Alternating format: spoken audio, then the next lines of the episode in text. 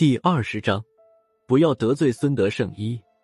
原来高亮安排我们来香港的时候，就做了一明一暗两手准备。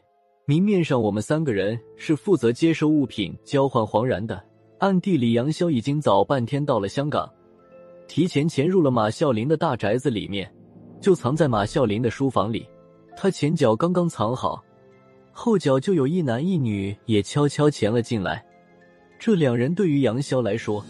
也不算是外人，正是在妖种里就见过面的蒙奇奇和张之言。蒙奇奇和张之言以为神不知鬼不觉的，殊不知他俩所有的行动都在杨潇的注视之下。又过了半天，马啸林和金不换进了书房，他们两人相当仔细的一样一样清点和甄别用来交换黄然的物品。眼看名单上的物品都交割完毕，马啸林张罗着准备去开香槟的时候。蒙奇奇和张之言突然现身发难，用电击器电昏了金马二人。正准备将那些物品卷包跳窗逃走的时候，杨潇这只黄雀终于动手了。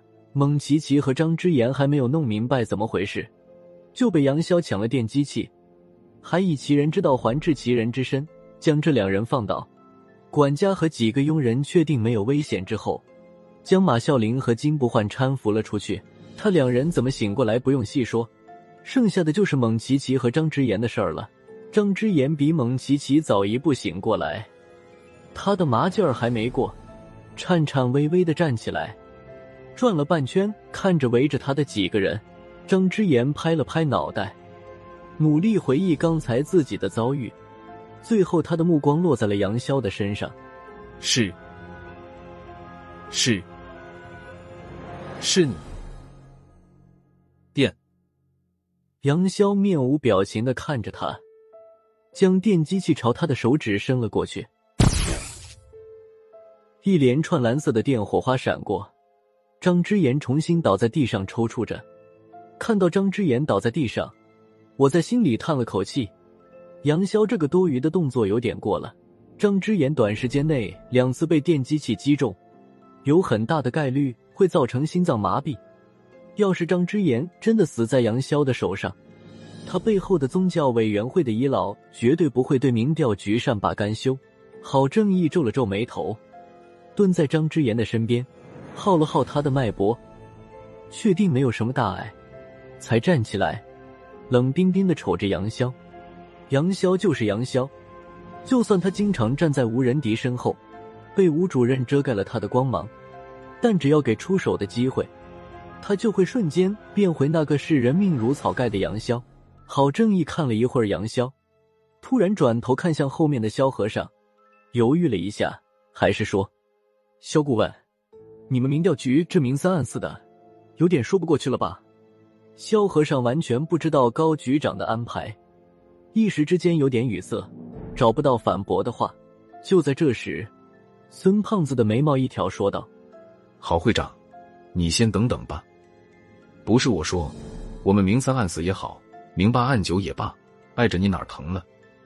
就算我们明三暗六，再把吴主任和杨军也按过来，只要我们不偷不抢的，和你有一毛钱的关系。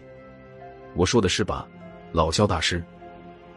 孙胖子的话提醒了萧和尚，萧顾问嘿嘿一笑，看了一眼孙胖子，接过他的话茬说道：“是不是？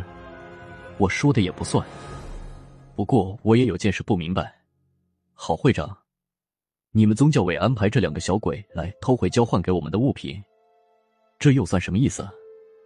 你和押管送这两个小鬼管偷，合着红脸白脸都是你们宗教委做了？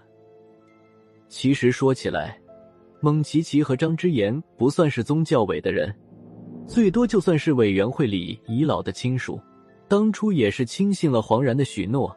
才和他趟了妖种的浑水，就因为黄然失败之后，当初答应作为报酬送给蒙张二人的物品要给他自己赎身，无法兑现当初的承诺，蒙奇奇和张之言两人才铤而走险，没想到还是败在杨潇这只黄雀的手里。